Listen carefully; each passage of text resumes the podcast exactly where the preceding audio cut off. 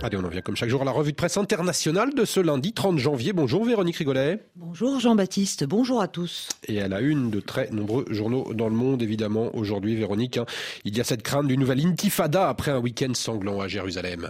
Oui, le Proche-Orient a nouveau plongé dans une spirale de violence infernale, souligne le Süddeutsche Zeitung. Après les dix Palestiniens tués à Jenin, un Palestinien a abattu sept Israéliens ce week-end à la sortie d'une synagogue. Et les scènes de liesse qui ont suivi dans la bande de Gaza et en Cisjordanie sont presque insupportables, écrit le quotidien allemand. Le désir de vengeance de part et d'autre laisse craindre une nouvelle escalade, souligne de son côté le New York Times, avec un soulèvement populaire en Cisjordanie ou un conflit dévastateur dans la bande de Gaza, ou même les deux. La perspective d'une troisième intifada n'est pas à écarter, euh, redoute également le Times, qui, comme le Guardian, souligne que le Premier ministre Benjamin Netanyahu, en tout cas, choisi la ligne dure en représailles avec la démolition des maisons des terroristes et surtout le renforcement des colonies en Cisjordanie occupée. Autant de mesures illégales au regard du droit international, commente le quotidien britannique, et qui sont surtout, dit-il, eh bien susceptibles d'exacerber dangereusement les tensions. Le problème, c'est que Netanyahu est entouré de ministres extrémistes, explique de son côté le quotidien Haaretz. Il n'y a aucune tête froide autour de lui, alors que son gouvernement est confronté à la perspective d'une escalade drastique sur le front palestinien. Pire encore, ajoute le quotidien israélien, la seule stratégie de son équipe consiste à jeter davantage d'huile sur le feu.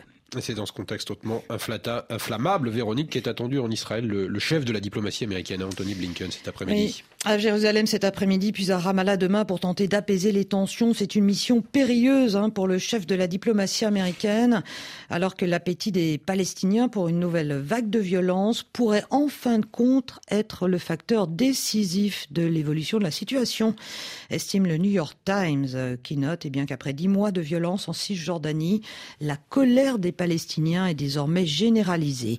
Le moral des Palestiniens est au plus bas, estime également le Times, alors que le monde a, dit-il, eh bien, cessé de prêter attention à leur détresse.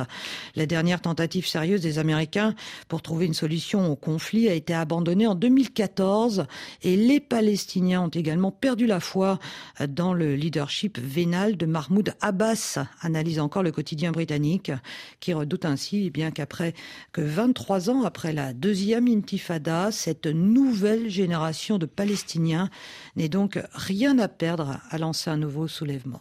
Et puis également au menu des discussions euh, d'Anthony Blinken à, Jérusalem, Véronique, il, y a l'attaque euh, conduite ce week-end hein, contre une usine d'armement iranienne à Isparon.